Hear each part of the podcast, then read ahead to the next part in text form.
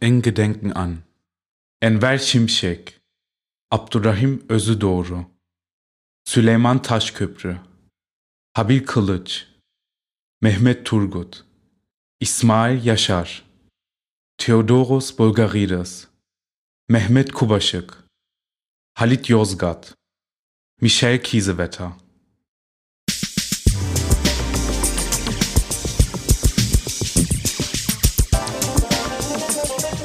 Hallo und herzlich willkommen zu einer neuen Folge des Manipods, dem Podcast der Rosa-Luxemburg-Stiftung für die Gesellschaft der Vielen. In dieser Folge geht es um den 10. Jahrestag der sogenannten Selbstenttarnung der neonazistischen Terrorgruppe NSU am 4. November 2011. Der NSU hatte zwischen 1998 und 2011 mehrere Sprengstoffanschläge und Banküberfälle mit einer Vielzahl von Schwerstverletzten begangen und von 2000 bis 2007 eine rassistische Mordserie gegen migrantische Kleinunternehmer verübt. Die Gruppe hat sich auch für die Ermordung einer Polizistin verantwortlich erklärt, bei der auch ihr Kollege lebensgefährlich verletzt wurde. Dieser letzte Mord 2007 in Heilbronn ist bis heute in seiner Bedeutung und Motivlage unklar, ebenso wer daran beteiligt war. Der NSU das heißt, die Zwickauer Zelle ging in den 90er Jahren in Jena aus der militanten Neonazi-Gruppe Thüringischer Heimatschutz hervor, die maßgeblich von V-Leuten des Verfassungsschutzes logistisch aufgebaut, mit Ressourcen ausgestattet und vor Verfolgung geschützt wurde. In diesem Netzwerk und in nächster Nähe dazu waren 40 informelle Mitarbeiter verschiedener deutscher Geheimdienstbehörden involviert. Alle führenden Kader standen auf ihrer Gehaltsliste. Das sogenannte Kerntrio pflegte enge Kontakte zu Neonazis in ganz Deutschland. Dieses versorgten die drei mit Geldern, besorgten ihnen Wohnungen, mieteten die Camper für die Anschläge an und späten mutmaßlich die Anschlagsziele für sie aus an den Tatorten in Nürnberg, München, Köln, Dortmund, Kassel, Hamburg und Rostock. Diese Netzwerke von Blood and Anna, Combat 18 und anderen sogenannten freien Kameradschaften wurden bis heute nicht belangt und sind weiterhin aktiv. Der fünfjährige Prozess vor dem Oberlandesgericht in München gegen das dritte und letzte lebende Mitglied der Kerngruppe sowie gegen vier weitere enge Unterstützer endete 2018 mit faktischer Straffreiheit für die Helfer und damit mit einem Triumph für die militante Neonazi-Szene. Das skandalöse Urteil wurde von Vertretern der Nebenklage, also Anwälten und Anwältinnen der Opferfamilien, als ein Signal an die rechte Szene gedeutet, weiter morden zu dürfen, ohne echte Strafverfolgung befürchten zu müssen.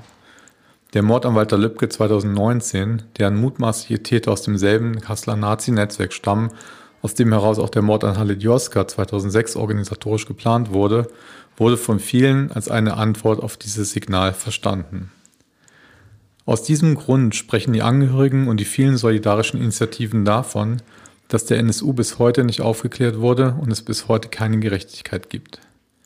Die geheimdienstliche Bewirtschaftung militanter rechter Terrornetzwerke läuft unvermindert weiter. Die Täter der Opfer des NSU sind bis auf eine Person bis heute auf freien Fuß. Ihre Kader, die zuständigen Betreuer aus den Behörden oder die, die als V-Männer tätig waren, leben wie Martin Thein oder Ralf Marschner teilweise unter falschen Namen im Ausland. Andere Geheimdienstmitarbeiter, die für die rechte Szene zuständig waren, wie Andreas Temme, der beim Mord an Halit Yozgat am Tatort anwesend war und der anfänglich, bevor Innenminister Bouffier seine schützende Hand über ihn gehalten hatte, der Polizei als Hauptverdächtiger galt, oder Lothar Lingen, der in Wirklichkeit Axel Minrath heißt und der die Unterlagen zum NSU eine Woche nach der Selbstenttarnung am 11.11.2011 hat schreddern lassen, wurde in eine andere Abteilung versetzt und leben unbehelligt unter uns weiter. Diesen Kontext zu sehen ist maßgeblich für ein Verständnis, wie der NSU entstand und warum seine Netzwerke bis heute bestehen. Wenn wir heute von der Selbstenttarnung sprechen, sprechen wir über einen Moment, wo die behördliche Kontrolle und Verschleierung über rechte Terrornetzwerke für einige wenige Tage verloren ging und das Bekennervideo der Gruppe die Zivilgesellschaft erreichte und die Öffentlichkeit, die Politik und auch die Sicherheitsbehörden zwang, die Existenz rechten Terrors in diesem Land einzugestehen. Obwohl vor der Selbstenttarnung rechter Terror geleugnet und unsichtbar gemacht wurde und sei es der Selbstenttarnung versucht wurde und bis heute wird, die Spuren und die Hintergründe dieser Netzwerke zu verwischen, bleibt die Selbstenttarnung ein Wendepunkt für die Betroffenen von rassistischer Gewalt und ermöglichte eine bis heute unglaubliche Solidaritäts-, Aufklärungs- und Erinnerungsarbeit. Diese Selbstenttarnung passierte indes nicht einfach so, sondern sie war ein Prozess über mehrere Tage, nachdem zwei Mitglieder der Nazi-Gruppe nach einem Banküberfall am 4. November 2011 in Eisenach gewaltsam sterben und die Gruppe damit am Ende war. In dem dieser Tage erscheinenden Buch Stärkere Strahlkraft Wahrheit und Lüge in den polizeilichen Ermittlungen im NSU-Komplex 2000 bis 2011 von den Autoren Markus Mohr und Daniel Roth werden die Tage der Selbstenttarnung genau beschrieben. Der Autor Markus Mohr hat für Manipod folgende Textabschnitte gelesen. Am 4. November 2011 fand in Eisenach ein Überfall auf eine Sparkasse statt. Nach einer Verfolgung der Bankräuber fand die Polizei ein Wohnmobil, wo die Täter ihre Fluchtfahrräder eingeladen hatten. Dort kam es zu einer Schießerei und zu einem Brand. Im Brandschutt fand man die Leichen von Uwe Böhnhardt und Uwe Mundlos, zwei Nazis, die seit 1998 abgetaucht waren. Im Wohnmobil befand sich ein Rucksack mit sechs DVDs, auf denen sich ein 15 Minuten langes Video des NSU befand. Das war der Auftakt der Selbstenttarnung des nationalsozialistischen Untergrundes. Das Video zeigt Originalaufnahmen von den Tatorten und den Leichen der Opfer. Und es bekennt sich ein Netzwerk von Kameraden der NSU zur Cesca-Mordserie in den Jahren 2000 bis 2006, zu den Bombenanschlägen in der Kolbstraße 2004 und der Propsteigasse in Köln 2001 sowie zu dem Polizistenmord in Heilbronn 2007. Dass sich diese DVDs in dem Wohnwagen befanden, war zunächst von den Sicherheitsbehörden nicht bekannt gegeben worden. Ein Jahr später sollte sich herausstellen, dass es hier, wie es hieß, eine Fahndungspanne gegeben haben soll. Das wurde von dem Journalisten Andreas Förster, dem Akten vom BKA vorlagen, enthüllt. Er schrieb diesbezüglich, Zitat, so entdeckten die Beamten zwar im Innern des Rucksacks einen größeren Geldbetrag aus einem früheren Bankraub sowie Munition, eine Innentasche, in der sich DVDs mit dem NSU-Bekennervideo befanden, übersahen sie jedoch laut den Ermittlungsakten. Im zweiten Berliner Untersuchungsausschuss zum NSU, der 2017 seinen Abschlussbericht vorgelegt hat, kam nochmal auf diese Frage zurück und es wurden die beiden Kriminalbeamten Sopuschek und Nordgauer dazu vernommen. Beide erklärten, dass sie zwar am 5. November 2011 sechs DVDs mit der Aufschrift Nationalsozialistischer Untergrund aus einem im Wohnmobil aufgefundenen Rucksack gesichert haben. Allerdings hätten sie dem jedoch keine weitere Aufmerksamkeit geschenkt, so erzählten sie es dem Bundestagsuntersuchungsausschuss, da man das lediglich als rechtsradikale Musik-CDs betrachtet habe. So erfuhr also die Öffentlichkeit nicht unmittelbar davon, dass sich die abgetauchten Nazis für die Mordserie verantwortlich erklärt hatten. Am Morgen des 8. November 2011 wurde im Erfurter Innenministerium eine Pressekonferenz Teil wird eine Pressekonferenz durchgeführt und zwar mit dem für den Bankraub in Eisenach zuständigen Kriminaldirektor Michael Menzel. Dieser gab lediglich bekannt, dass der Polizistenmord von Heilbronn der Nazi-Gruppe zuzuordnen sei, da man die dort verwendete Polizeipistole in dem Wohnwagen gefunden habe. Am gleichen Tag, am 8. November, stellte sich auch Beate Schäpe auf der Polizeistation in Jena den Sicherheitsbehörden zur Verfügung. Sie agierte als ein weiteres Mitglied im Netzwerk von Kameraden und sie hatte noch am 4. November unmittelbar nach dem Scheitern des Bankraubes in Eisenach eine gemeinsam genutzte Wohnung in Zwickau angezündet. Danach hatte sie sich auf eine Reise quer durch Deutschland begeben. Nach einer unmittelbar zuvor verbreiteten e- Medieninformation der Polizeidirektion Südwestsachsen nutzte sie dabei mehrere Aliasnamen. Ihren Nachbarn war sie als Susanne Dienelt bekannt. Sie reiste unter dem Decknamen Susanne Emminger, aber auch unter dem Namen Mandy Struck. Äh, reiste sie durch die Bundesrepublik. Während dieser vier Tage vom 5. bis 8. November wurden die DVDs mit dem Nazi-Bekenner-Video an wenigstens fünf Adressaten verschickt.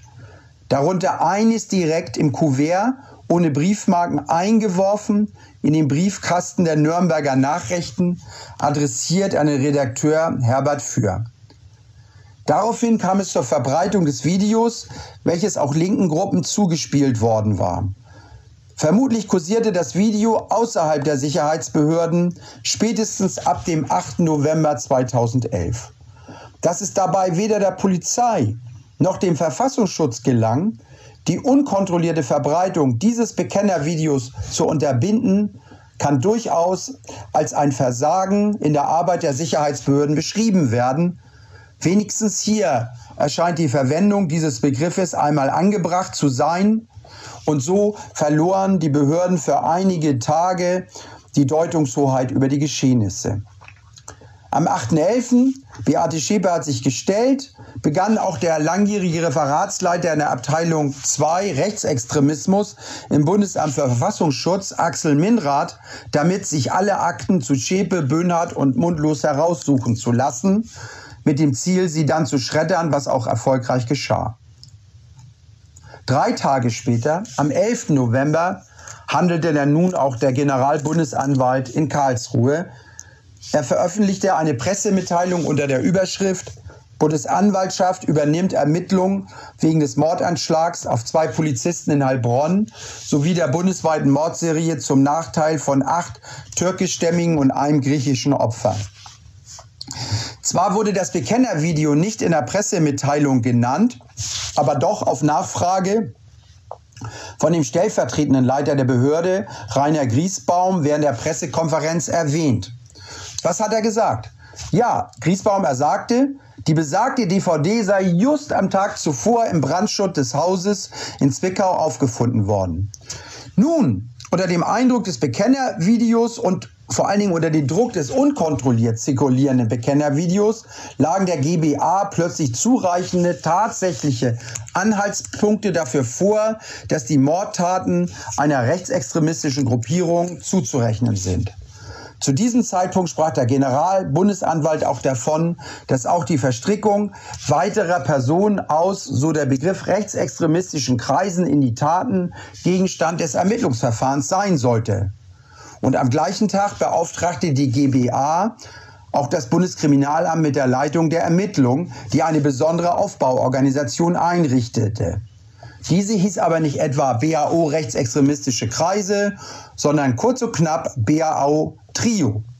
Zwei Tage nach der Pressekonferenz der Generalbundesanwaltschaft am 11. November 2011 veröffentlichte Spiegel Online dann erstmals Auszüge aus dem Selbstenttarnungsvideo des NSU. Das Bekennervideo schaffte es also glücklicherweise, die Zivilgesellschaft zu erreichen. Wäre dem nicht so, wüssten wir bis heute nichts von der Existenz einer Gruppe NSU. Um diese Zäsur zu verstehen, müssen wir jedoch noch einmal in die 2000er Jahre zurückgehen, in die Zeit der Mord- und Anschlagsserie dieser Gruppe. In all den Jahren vor der Selbstenttarnung wurden die Angehörigen und Familien der Betroffenen mit jedem Anschlag und jedem Mord Opfer einer weiteren strukturellen und in ihren Konsequenzen noch zerstörerischen Gewalt. Denn sie selbst wurden von der Polizei und von der Presseberichterstattung als die alleinig Verdächtigen behandelt. Nach jedem Mord- und Sprengstoffanschlag wurden die Familien der Opfer als die einzig möglichen Täter behandelt. Ihre Wohnungen wurden durchsucht, sie wurden über Jahre verhört und es wurden gezielt Falschinformationen über sie gestreut. Ihre Telefone wurden jahrelang abgehört, ihre Familien in der Türkei wurden verdächtigt, das Finanzamt wurde ihnen auf den Hals gehetzt und Beschuldigungen wie Geldwäsche, Drogenhandel, Mafia, Ehebruch, Ehrenmord etc wurden gegen sie ausgesprochen. Dagegen wurde in all diesen Jahren in die rechte Szene keine Sekunde lang und kein Millimeter weit ermittelt. Die Begründung der Polizei dafür lautete 2007 in einer von den Innenministerien von Bayern und Baden-Württemberg in Auftrag gegebenen Fallanalyse der Polizei, ich zitiere, vor dem Hintergrund, dass die Tötung von Menschen in unserem Kulturkreis mit einem hohen Tabu belegt ist, ist abzuleiten, dass der Täter hinsichtlich seines Verhaltenssystems weit außerhalb des hiesigen Norm- und Wertesystems verortet ist. Wahrscheinlich sei daher auch, dass die Täter im Ausland aufwuchsen oder immer noch dort leben. Die Presse wiederholte diese rassistische Logik und obwohl es keine Ermittlungserfolge gab, stand fest, wer die Täter sei. Der Spiegel schrieb noch im Februar 2011, also kurz vor der Selbstenttarnung des NSU, alle Ermittlungen endeten irgendwann an einer Mauer des Schweigens. Die Erkenntnisse der Ermittler decken sich aber weitgehend mit den Aussagen mehrerer Informanten, die gegenüber dem Spiegel glaubwürdig schilderten, wie sie selbst Teil dieses kriminellen Netzwerks wurden. Danach sollen Mitglieder ihre Geschäfte auch in Deutschland mit Hilfe von Killern und Drogenhändlern betreiben und für die Morde an den neun Männern verantwortlich sein. Dass es keinen Terror von Deutschen geben könnte, bestätigte in den Jahren der Mordserie natürlich auch der Verfassungsschutz in schöner Regelmäßigkeit, während seine Mitarbeiter und Mitarbeiterinnen genau wussten, dass sich die Nazi-Netzwerke bewaffneten und Konzepte des sogenannten führerlosen Widerstands und des Rassekrieges einstudierten. Es existiert keine rechtsextremistische Organisation, die mit einem Terrorkonzept den Umsturz anstrebt. Ich sehe keine Anhaltspunkte für einen rechtsextremistischen Feierabendterrorismus. Klaus-Dieter Fritsche, Vizepräsident des Bundesamts für Verfassungsschutz 1999. Es gibt im Übrigen einen gewichtigen Grund, dass es noch nicht zu Rechtsterrorismus gekommen ist. Das ist bei der Rechtsextremen weit verbreitete Mangel an Intelligenz. Peter Frisch, Präsident des Bundesamts für Verfassungsschutz 1999. Man kann derzeit nicht von Rechtsterrorismus, sondern nur von Ansätzen sprechen. Heinz Fromm, Präsident des Bundesamts für Verfassungsschutz im Jahr 2000. Der Begriff Terrorismus im Sinne der Anwendung einer politisch motivierten Gewaltstrategie ist so eingegrenzt, dass wir diese Qualität bisher nicht erreicht sehen. Heinz Fromm, Präsident des Bundesamts für Verfassungsschutz 2000. Insgesamt sind derzeit in Deutschland keine rechtsterroristischen Strukturen erkennbar. Interne Studie des Bundesamts für Verfassungsschutz nach dem Bombenanschlag in der Kolbstraße 2004. Bei den meisten, überwiegend jungen Tätern gab es keinen rechtsextremistischen Vorlauf. Meistens liegt diesen kriminellen Handlungen keine langfristige Planung zugrunde. Häufig ist Alkohol im Spiel.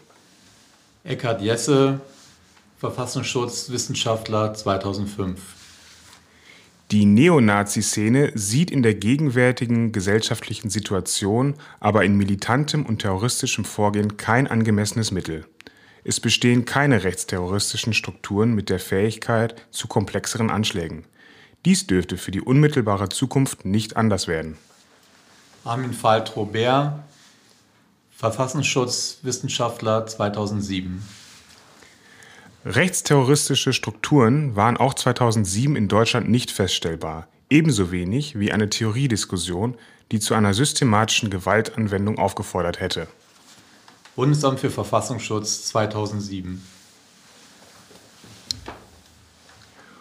Unsere Sicherheitsbehörden beobachten auch die rechte Szene intensiv. Hinweise auf rechtsterroristische Aktivitäten liegen derzeit nicht vor. Bundesinnenminister Hans-Peter Friedrich 2011. Die Verfassungsschutzbehörden haben die Neonazi-Szene in Deutschland sehr genau im Blick. Gegenwärtig spreche nichts dafür, dass die Schwelle zum Rechtsterrorismus erreicht würde. Ernst Urlau, Bundesnachrichtendienstpräsident 2011. Gegen diese Mauer der Entwarnung, Verharmlosung und Leugnung rechten Terrors durch Politik, Geheimdienst, Behörden und der Presse kamen die Stimmen der Betroffenen nicht durch, obwohl sie während der 2000er Jahre beständig das eine sagten. Es waren Nazis, die unseren Vater, unseren Bruder, unseren Ehemann ermordet haben. 2006, nur wenige Wochen nach den Morden an Mehmet Kubaschik am 4. April 2006 in Dortmund und Halit Yozgat am 6. April in Kassel, organisierten die beiden Familien in Kassel eine große Demo. Unter dem Motto Kein zehntes Opfer zogen knapp 4000 fast ausschließlich türkeistämmige Menschen durch die Stadt. Ismail Yozgat, der Vater von Halit, sagte, dass es eine rassistische Anschlagsserie sein müsse und dass die Behörden ihre Augen vor dieser Realität nicht verschließen dürften. Eine Wahrheit, die zu sehen sich Behörden und Presse jedoch aktiv verweigerten.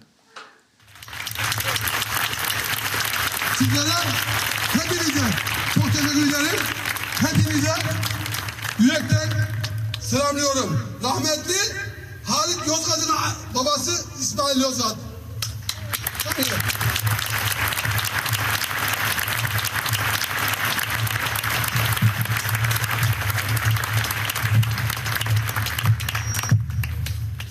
Jetzt erfolgt die Übersetzung.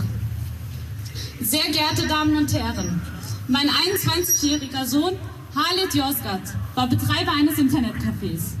Er wurde am 6. April 2006, genau heute vor einem Monat, mit zwei Kopfschüssen an seinem Arbeitsplatz erschossen. Ich hatte mir gewünscht, Sie alle an seiner Hochzeit begrüßen zu dürfen. Jedoch hat das Schicksal es anders bestimmt, zum Leidwesen unserer. Es soll keinem weiteren unschuldigen Menschen mehr auf diese Art und Weise das Leben genommen werden, weil das Geschehene nicht mehr rückgängig machen kann.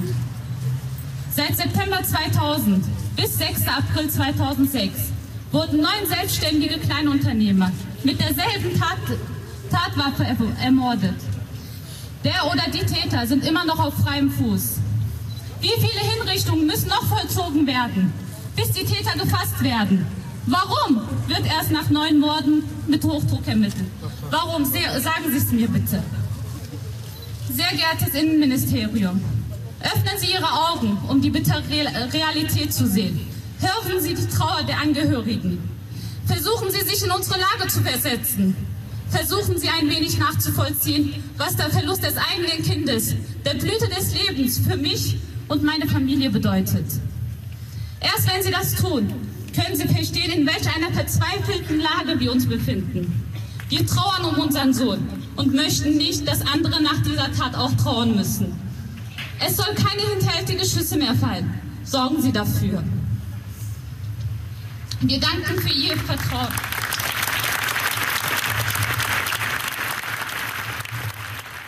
Gamse Kubaschik, die Tochter von Mehmet Kubaschik, forderte die Behörden auf, endlich die Täter festzunehmen. Das heißt, sie war davon überzeugt, dass der Staat, wenn er nur wolle, den Morden Einhalt gebieten könne.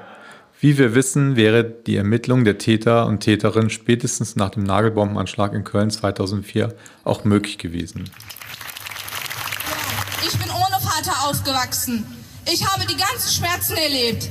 Und als erstes wurde unsere ganze Familie beschuldigt. Wer wird denn jetzt beschuldigt?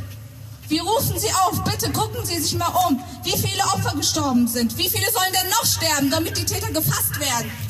Endlich sollen die bitte mal gefasst werden. Und die Zeugen, die etwas gesehen haben, bitte zu der Polizei, bitte hilft uns doch. Danke. Die Demonstration wurde ignoriert, die Opfer allein gelassen. Das Video, aus dem die Redebeiträge entnommen wurden, verschwand sechs Jahre im Schrank und wurde erst 2012 von der alevitischen Gemeinde der Antifa übergeben. Es ist heute einer der wichtigsten Dokumente für den Widerstand der Angehörigen gegen die Gewalt, die ihnen angetan wurde. In den zehn Jahren vor der Selbstenttarnung kamen sie mit ihrem Wissen jedoch nicht durch, weil sie als Beschuldigte galten und die massiven Vorwürfe und die gezielt gestreuten Gerüchte und Lügen allmählich dazu führten, dass Nachbarn und Nachbarinnen Abstand nahmen, Kinder in der Schule gemobbt wurden, Freunde und Freundinnen sich abwendeten und selbst in den Familien Risse des Misstrauens entstanden. Obwohl alle Familien nach den Anschlägen laut sagten, dass es Nazis waren und dass Rassismus das Tatmotiv sei, verstummten sie allmählich und zogen sich aus der Öffentlichkeit zurück. Die Bombe nach der Bombe, wie die Überlebenden der NSU-Nagelbombe auf der Kölner Kolbstraße, diese gesellschaftliche Gewalt gegen sich bezeichneten, zerstörte viele Familien und Communities und erzwang ein resignatives Schweigen, das von der Presse als Mauer des Schweigens erneut gegen die Opfer gedreht wurde. Wie sehr die Opferangehörigen 2011 mit dem Rücken an der Wand standen, macht die Erfahrung von Elif Kubaschik deutlich, deren Mann Mehmet am 4. April 2006 in Dortmund äh, ermordet wurde. Nur einen Tag vor der Selbstenttarnung, also am 3. November 2011, marschierten militante Neonazis durch die Dortmunder Nordstadt vorbei an dem Laden, in dem Mehmet erschossen wurde, und skandierten eindeutige Drohungen. Elif Kubaschek, hier gesprochen von Rebecca Gotthilf, erinnert sich. Es war der 3. September 2011. Überall waren Barrieren aufgestellt. Nazis machten einen Marsch. Dann sind wir den Leuten begegnet, die Stiefel anhatten. Ich wurde von so einem Zittern erfasst. Ich konnte mich nicht bewegen. Dann hörten wir, wie die Parolen gerufen haben. Ein Nachbar hat ganz laut türkische Musik eingeschaltet. Eine Auseinandersetzung fing an zwischen der Polizei und diesem Nachbarn. Die Nazis sind in der Straße direkt vor dem Laden gelaufen, als würden die sagen, wir können das, dass wir euch umbringen und dass wir hier so laufen. Ich war wütend auf die Polizisten. Wie könnt ihr sowas zulassen? Ich habe zu einer Nachbarin gesagt, meinst du, die die Mehmet umgebracht haben, könnten unter denen sein? Dies war der Schlusspunkt einer zehnjährigen Verhöhnung der Opfer durch den strukturellen Rassismus von Nazis, Behörden, Politik und den Medien. Am nächsten Tag endete der NSU und das Bekennervideo machte sich auf den Weg in die Öffentlichkeit. Ibrahim Arslan, Überlebende des rassistischen Brandanschlags von Mölln 1992, bei dem seine zehnjährige Schwester Yelis Arslan, seine Großmutter Bahide Arslan und seine 14-jährige Cousine Aisha Yilmaz ums Leben kamen, nannte den 4. November vor einigen Tagen in einem Pressinterview eine Zäsur.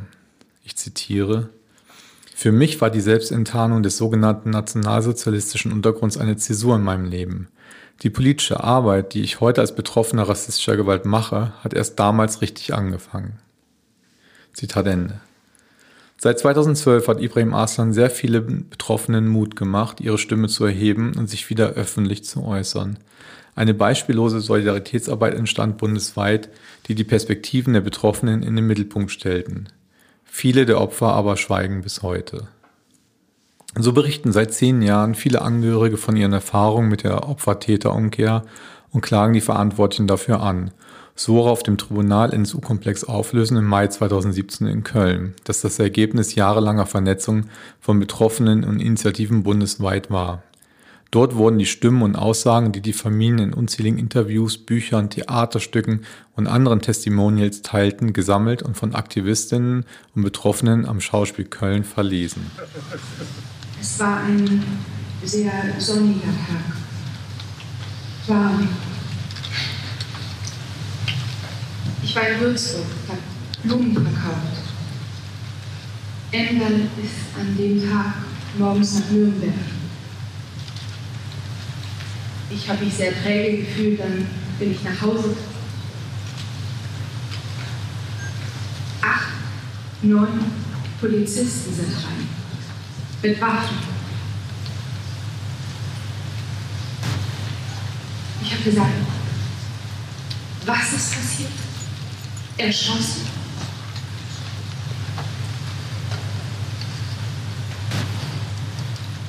Wir sind nachts in Nürnberg angekommen. Ich habe mir gedacht, er überlebt. Wir haben bei einem Freund geschlafen. Als ich am nächsten Tag sagte, ich will zu meinem Mann, nahm es mich mit zur Vernehmung. Jeden Tag gab es ein Verhör.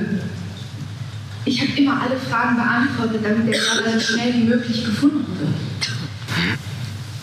Ein Polizist, Schönwald, war wie ein guter Vater. Am Anfang habe ich der Polizei vertraut. Knapp einen Monat wurde ich jeden Tag verhört. Mein Bruder genauso. Schönwald war ruhig und Vögler ein beängstigender Mann. Sehr groß wie ein Rüpel, sehr gemein. Mit Ende wollten sie das Geschäft aufhören, mit Ramazan wollen sie das Geschäft weitermachen. Warum? Ich behaupte, sie haben das Geld ohne das Wissen von Enver sich heimlich ausbezahlen lassen. Gibt es etwas, was sie verschwiegen haben? Die ganze Familie wurde überprüft. Unsere Telefone wurden abgehört. Einmal habe ich mit Felix gesprochen. Sie haben ihn gleich 24 Stunden im Gefängnis behalten. Die Leute, die uns Beileid gewünscht haben, wurden überprüft. Zudem sind sie nach Berlin, München, Mannheim. Jeder, der uns angerufen hat. Die Leute, die uns kannten, die haben das natürlich nicht geglaubt, aber Leute von außerhalb haben alles Mögliche geredet. Als all die Verdächtigungen gegen unsere Familie nicht weiterführten, hieß es dann, dein Vater ist in schlimme Sachen verwickelt weil er jede Woche nach Holland gefahren ist, um dort aus seinem Lager am Blumengroßmarkt frische Blumen zu holen, behauptet die Polizei nun, er sei ein Drogenschmuggler. Monate später kam sie mit einer neuen Version. Mein Vater sei Teil einer Mafia-Organisation gewesen.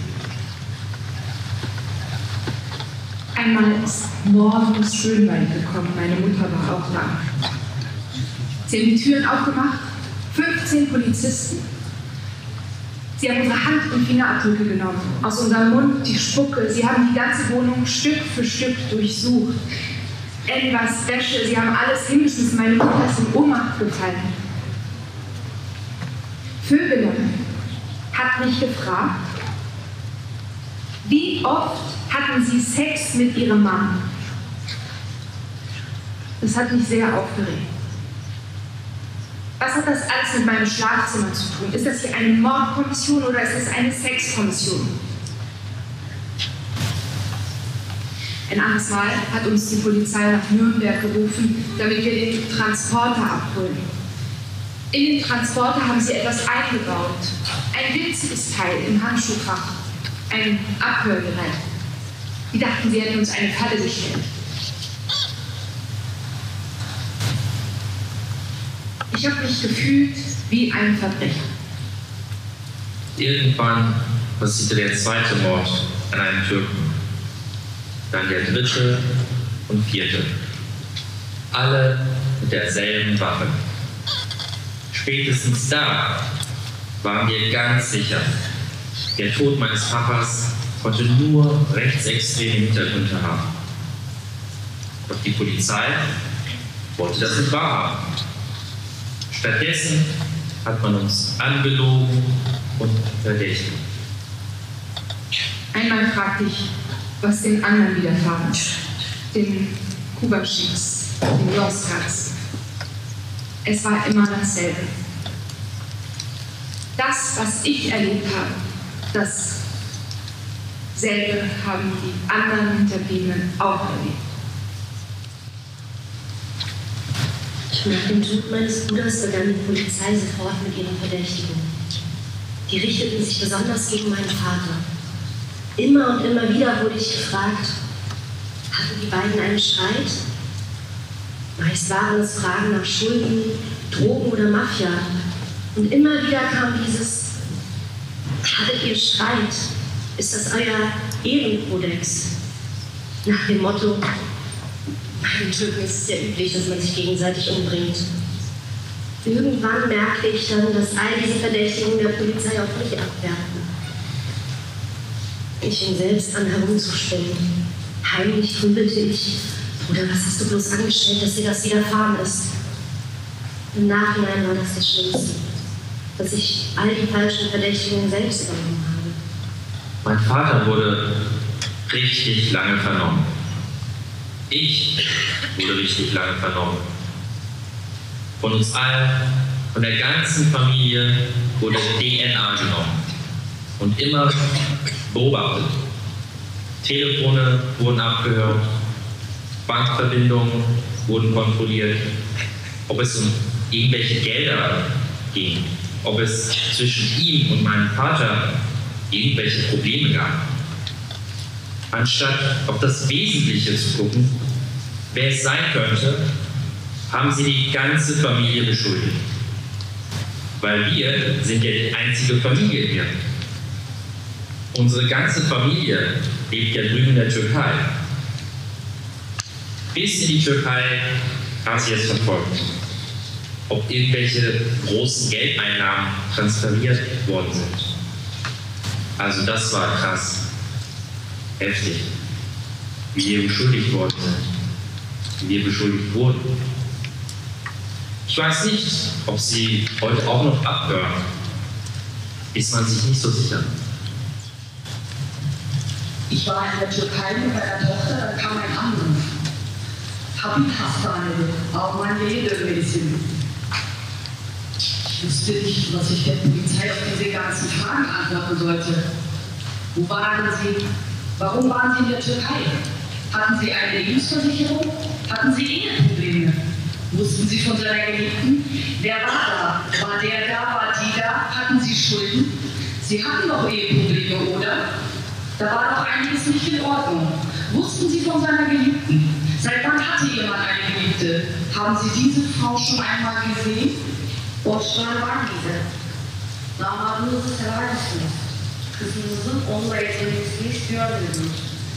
Neredeydiniz? Evlilik nasıl gidiyordu? Kimlerle görüşüyordu? Sevgilisi var mıydı? Schon bald fingen die klärenden Fragen und Gerüchte an. Wer hat Mehmet erschossen? Und warum? Irgendwann kam dann die deutsche Polizei. Die Beamten kamen nicht in unser Dorf. Sie haben nicht meine Eltern gefragt. Sie fragten im Nachbardorf herum. Hatten die Tour gut Zweifel? Gab es einen Anhaltspunkt für Blutrache? Die deutsche Polizei hat auch meinen Bruder Jonas mehrmals nach Ankara mitgenommen zum Verhör. Und immer hat man ihm dort erklärt, das war bestimmt einer von euch. Niemand hat uns geglaubt, dass das völliger Unsinn war. Das war das Schlimmste. Die deutsche Polizei hat unsere ganze Familie schlecht gemacht, indem sie in der Gegend nach uns fragte. Sie hat die Gerüchte zusätzlich angeheizt. Die Verdächtigung nahm ein solches Ausmaß an, dass es die Familie fast zerstört hätte. Natürlich haben wir damals auch überlegt, dass es Rechtsradikale gewesen sein können, die Mehmet ermordet haben. Wir hatten doch keine Feinde in der Türkei. Und Mehmet hatte sich in Deutschland nicht zu Schulden kommen lassen. Mein Vater zuvor hatte ja auch einige Zeit in Deutschland gearbeitet. Er kannte Ausländerfeindlichkeit. Er war sich sicher, das waren bestimmt Kahlköpfe. Dann hat wieder mein Cousin in Deutschland angerufen und gesagt, die Polizei sagt nein. Es gibt keine Hinweise, dass es Rechtsradikale waren. Wir hatten keine andere Erklärung. Noch keiner hat uns geglaubt. Das war das Schlimmste. Nur mein Vater war sicher. Es waren Neonazis. Und eines Tages kommt die Wahrheit heraus. Ich wusste, wer der Mörder meines Sohnes ist. Ich habe den Polizisten gesagt, dass die Mörder Ausländerfeinde oder Türkenfeinde sind. Sie haben es nicht geglaubt. Sechs Jahre lang habe ich selbst die Mörder gesucht. Die Mörder wussten die ganze Zeit, wer ich war. Wer weiß, ob sie auch verfolgt haben, was über meine Familie überhaupt in den Zeitungen stand. Ich bin nach Hamburg gefahren, nach München, nach Nürnberg, ganz allein. Mein Herz stand einfach nicht still. Als endlich rauskam, dass massiver rechter Terror der Hintergrund der Mordserie war und dass alle Beschuldigungen gegen die Hinterbliebenen und die Communities erlogen waren, war das eine Erleichterung für die Betroffenen. Elif Kubaschek sagte dazu: Ich war gerade in der Türkei. Gamse hat mich angerufen. Jahrelang wurde etwas behauptet und es kam raus, es ist nicht so. Erstmal gab es einen Schock. Das ist wie, der Krieg ist ausgebrochen, du musst zu deinen Kindern. Unheimlich viele Journalisten sind da gewesen. Einer hat es in die Wohnung geschafft. Ich kann mich nicht mehr erinnern, wie ich vom Flughafen nach Hause gekommen bin. Zwei, drei Tage konnten wir nicht raus. Es wurde andauernd geklingelt. Da waren Visitenkarten, Telefonnummern. Wir sollten die anrufen. Ich habe geweint. Ich habe gesagt, ich kann nicht raus. Ich habe Angst. Jeder kam zu uns. Auch viele Politiker. Sie haben uns versprochen, was zu machen. Da hat auch Merkel gesprochen. Sie hat uns versprochen, dass die Sache aufgeklärt wird.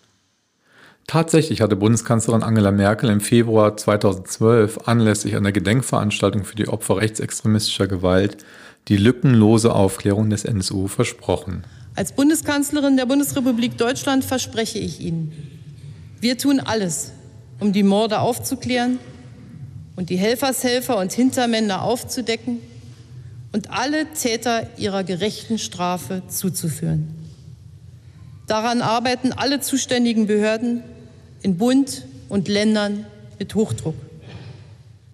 Dass die Aufklärung bis heute nicht geleistet wurde, die Schuldigen nicht ermittelt wurden, die wenigen angeklagten Helfer auf freien Fuß sind und der Verfassungsschutz weiterhin militante rechte Netzwerke bewirtschaftet und gleichzeitig wie gehabt die Existenz rechter Terrorstrukturen leugnet, zeigt, dass unter dem Thema NSU kein Schlussstrich gezogen werden kann. Tatsächlich hat sich in den vergangenen Jahren aufgrund der massiven Organisierung der Betroffenen der Diskurs über Rassismus in diesem Land verändert. Als etwa der Massenmord in Hanau im Februar 2020 geschah, gelang es nicht viel länger als einige Tage, die Angehörigen zu missachten oder gar selbst zu beschuldigen von den Behörden und der Politik. Bereits wenige Tage nach dem 19. Februar schrieb die Presse, statt von zwielichten Shisha-Bars, von einem rassistischen Tatmotiv und selbst die Politik schloss sich dieser Rhetorik an. Etwas hatte sich getan und vieles tut sich bis heute. Hanna Zimmermann von dem Ausstellungsprojekt Offener Prozess, das dieser Tage in zahlreichen Städten zu sehen ist, gibt einen Einblick in die Schnittstellen von Aktivismus, Kunstbetrieben, Gedenkorten mit den betroffenen Perspektiven, die sich in den letzten Jahren hergestellt haben. Anlässlich dieses Jahrestages ist es für uns relevant, noch einmal sichtbar zu machen, wie eigentlich Aufarbeitung und Erinnerungsarbeit an den NSU-Komplex, an die Opfer des NSU in Zukunft aussehen kann und wie auch wir in den letzten Jahren äh, zu dem Thema gearbeitet haben. Mein Name ist Hanna Zimmermann und ich arbeite für das Projekt Offener Prozess NSU-Aufarbeitung in Sachsen. Wir versuchen in unserem Projekt Bildungsformate zu schaffen, ähm, mit denen wir die gesellschaftliche Auseinandersetzung mit dem NSU-Komplex fördern wollen und verstehen offener Prozess dabei auch als einen Beitrag zum Gedenken an die Opfer des NSU. Teil unserer Arbeit sind Bildungsreisen, Forschungsprojekte, Stadtrundgänge, Vermittlungsformate und vieles mehr. Und vor allen Dingen ist im Herzen der Ausstellung Offener Prozess die Ausstellung ähm, Offener Prozess mit dem gleichen Namen, ähm, die wir auch ein, als einen Beitrag zu einem lebendigen Erinnern in dem für die äh, Perspektiven der Betroffenen rechter Gewalt sensibilisiert wird und die Kontinuitäten und Entstehungsbedingungen rechtsterroristischer Strukturen ausgeleuchtet werden. Und unser Projekt ist immer sehr stark daran orientiert, Schnittstellen zu schaffen zwischen Kunst, zwischen Wissenschaft, zwischen Aktivistinnen und Zivilgesellschaft, demokratischer Zivilgesellschaft ähm, und ja, politischen Themen.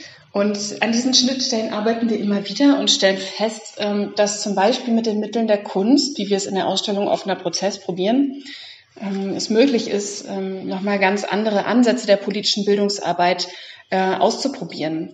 Das bedeutet ganz konkret, dass wir mit den künstlerischen Positionen und den Filmarbeiten, die wir in der Ausstellung zeigen und versammeln, versuchen wollen, Menschen zu verbinden mit den Geschichten der Opfer des NSU und allen Opfern äh, rassistischer Gewalt und äh, rechten Terror mit ihren Geschichten, mit ihren Lebensgeschichten vor allen Dingen, ihr Ankommen in Deutschland, ähm, die Bedingungen, die sie hier vorfanden, ihre Widerstände gegen ähm, rechten Terror und ähm, institutionellen Rassismus, den sie erfahren mussten im NSU-Komplex.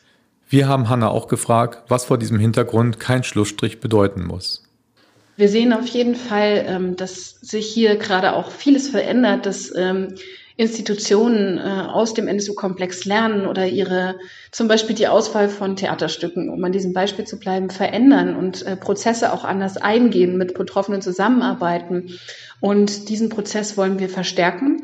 Und kein Schlussstrich bedeutet somit auch kein Schlussstrich unter solidarische Netzwerke, die wir in den letzten Jahren geknüpft haben, die wir weiter knüpfen werden und die ähm, stabil bleiben und Bestand haben werden. Kein Schlussstrich ist aber auch eine Losung und eine Forderung, die auf der Straße entstanden ist, vom NSU-Prozess, von Initiativen, von Betroffenen, um deutlich zu machen, der, ähm, der, das Urteil und der NSU-Prozess, der Fünfjährige, sind nicht als Schlussstrich ähm, zu sehen, sondern sie stellen eigentlich überhaupt erst einen Auftakt äh, dar, einen Versuch, Aufarbeitung juristisch auch ähm, zu gestalten. Aber sie sind eben nicht das Ende vom Lied, sondern äh, hier geht es jetzt weiter. Das bedeutet, äh, dass wir auch bestimmte Forderungen der Angehörigen weiter verstärken wollen, wie zum Beispiel die offenen Fragen, die sie immer wieder formuliert haben. Zum Beispiel, äh, welche Rolle hatte der Staat? Am Schluss gehört das Wort den Betroffenen. Mitat Özdemir, Betroffener von der Nagelbombe gegen die Kolbstraße 2004, skizziert noch einmal den langen Weg von der Bombe über die Bombe nach der Bombe zu dem Widerstand ab 2011. Vor zehn Jahren war ja soweit, äh, 4. November, Selbsttarnung auf der Kolbstraße, äh, Bombengeschichte nach sieben Jahren äh, war ja soweit äh, wieder in andere Richtung gelaufen. Wir alle waren irgendwie in, in sprachlos, wussten wir gar nicht mehr, wie diese Wahrheit umgehen sollen. Persönlich hat mich die Sache so irritiert, wie soll ich damit anfangen? Wir waren sieben Jahre lang so tief gesunken. Äh, man hat uns ja beschuldigt, alle möglichen Schikane durchgeführt. Jetzt plötzlich ähm, müssten wir wieder mit anderen Situationen umgehen. Das war nicht einfach für uns. Also erstmal wach geworden, ja, da passiert was. Aber dann müssten wir wieder hochkommen. Aber wir, das wussten wir auch nicht. Plötzlich, äh, die Straße war voll mit ähm, Journalisten, äh, mit interessierten Leuten. Jeder wollte was wissen. In der Zeit war ich ja auch äh, Vertreter IG Kolbstraße als Vorsitzender äh, musste ich äh, öfter Fragen äh, beantworten, müssten wir gleichzeitig äh, Fernsehen, Zeitungen folgen, was alles äh, da losging. Es hat ein paar Tage gedauert, ab 4, ab 4. November, bis ich äh, wieder zu mir komme, irgendwas denke und was sage. Und da folgte ich äh, Bundeskanzlerin Frau Merkel, guckte ich am Fernsehen, sie erzählte auch, äh, dass das äh, ungerecht war, was alles äh, passierte. Es musste lückenlos geklärt werden, dieser Fall. Was auch auf der Kolbstraße passiert, auch mit anderen ähm, Terroropfer passierte, hat sie so fest an der Hand die Sache genommen, so scheint jedenfalls plötzlich, äh, und dass das jetzt äh, alles geklärt werden soll. Ich hörte die ganze äh, bin ich etwas traurig geworden. Äh, mir ist fast zu heulen gewesen, dass das jetzt plötzlich in diese Richtung die ganze Sache läuft. Aber jetzt musste man weiter. Aber was mache ich denn jetzt? Wie gebe ich damit um? Ich habe gleichzeitig etwas Sorge, wenn ich äh, irgendwas sage, ob das falsch wäre. Äh, ich habe keinen Mut gehabt. Wenn ich sage, auch äh, merkte ich andere auch. Weil vorher es war so schlimm, wir haben unter uns auch gesprochen, dieser Fall, diese Bombe und Kolbstraße sollten wir einfach nicht mehr ein gleicher Satz benutzen. Diese Bombengeschichte sollten wir vergessen, wegdrücken äh, und äh, nicht mehr davon erzählen. So weit waren wir, obwohl ich persönlich ihnen kochte. Aber viele Menschen auf der Kolbstraße wollten nicht mehr äh, damit zu tun haben wollen, nicht mehr. Also wollten alles, alles vergessen haben. Aber jetzt haben wir die Situation ganz anders.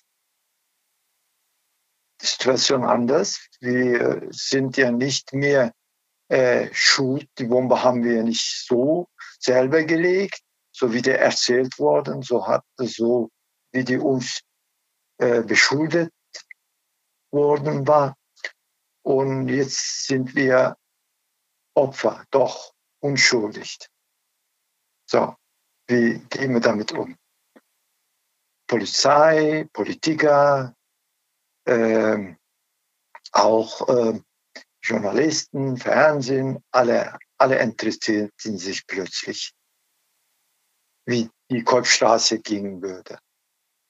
Auch die Nachbarn, auch äh, einige Interessentengruppen haben sie sich interessiert. Sogar wir hörten, da sagte jemand mir, äh, jetzt äh, kommen eine Gruppe nächste Woche Samstag, also das war schon zwei oder drei Wochen danach, in November, eine Demo-Zug durch die Kolbstraße gehen würden. Ich habe das gehört und hat mir gesagt, äh, ich sollte mich kümmern als äh, Vorsitzender der Kolbstraße. Und ich habe gesagt, was ist jetzt los? Jetzt packte ich, packte mich einen Mut, habe ich was dagegen gesagt. Ich habe gesagt, nein, ohne unsere Wissen bereitende wieder irgendeine Protestzug durch die Kolbstraße und wir wissen nichts überhaupt. Die entscheiden, ob die rechte Gruppe oder linke Gruppe oder eine Initiativegruppe, irgend, alle entscheiden über unsere Körper. Das war für mich zu viel. Ich glaube, das war meine, nach dieser, nach dieser ähm, Selbsttarnung, erste Mut, die mich äh, geparkt hat. Ich habe Nein gesagt. Wir erlauben nicht, dass dieser Zug durch die Kolbstraße kommt. Und äh, die haben Anfang der Straße irgendwann mal entschieden, äh, diese, äh, die Veranstaltung äh, durchzuführen, aber nicht durch die Kolbstraße laufen und wollten auch von mir Strom haben für, für Lautsprecher, also für Sprachanlage. Und haben die mich gebeten, dass ich auch ein paar Worte äh, irgendwas sagen soll. Und das war alles neu jetzt. Jetzt, jetzt ging der richtig los aber immer skeptisch. Innerlich habe ich die Sache angepackt.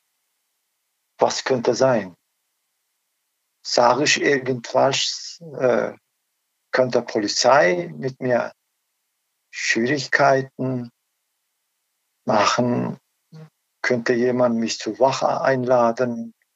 So ging der alles durch den Kopf. Ich glaube, das war allen äh, Leute so Anfang. Die wollten ja alles vergessen haben. Ja, dann kamen wirklich sehr viele Menschen auf uns zu,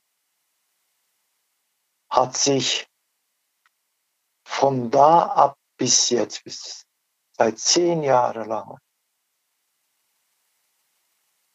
sehr viel passiert. Sehr viele Menschen haben sich daran interessiert, an unserer Seite gestellt. Ich glaube, wenn so viele Menschen nicht mit uns, also danach solidiert hätten, hätten wir nicht wieder auf der Beine gestellt, die Sache. Könnten wir wahrscheinlich nicht. Aber heute in Köln an einem Feiertag lege ich mich hier auf Sonne und denke ich etwas nach. Was haben wir gewonnen? Einiges gewonnen, aber nicht alles. Es muss noch viel getan werden. Wir können einiges noch durchführen. Mit Freunden, mit Menschen, die Ungerechtigkeit nicht hinnehmen wollen. Mit denen können wir sehr viel anfangen. Da habe ich große Hoffnung. Mit diesen Worten der Hoffnung vermietet Özdemir endet auch diese Folge des Manipods zum 10. Jahrestag der Selbstenttarnung des NSU. Wir danken an dieser Stelle der Bühne für Menschenrechte, die mit den Familien Schimschek, Kubaschik und Josgard ins Gespräch ging und ihre Geschichten aufgenommen und mit ihrem Stück NSU-Monologe seit Jahren an unzählige Orte gebracht haben. Dank auch an das Tribunal NSU-Komplex auflösen, die die Perspektiven und Forderungen der Betroffenen rechter Gewalt mit solidarischen Initiativen zusammengebracht, verstärkt und hörbar gemacht hat. Und wir bedanken uns auch bei den vielen Menschen, die ihre Stimme den Betroffenen geliehen haben und ihre Zitate in diesem Podcast eingesprochen haben. Dazu gehören Osan Erkan, Mia Neuhaus, Yannick Böing de Sousa Andrade, Rebecca Gotthilf und den vielen Sprecherinnen aus dem Tribunal NSU-Komplex auflösen vom Mai 2017 in Köln. Alle Verweise zu den verwendeten Zitaten und erwähnten Projekten sowie weiterführende Links finden sich wie immer in der Linkliste auf rosalux.de slash manipod.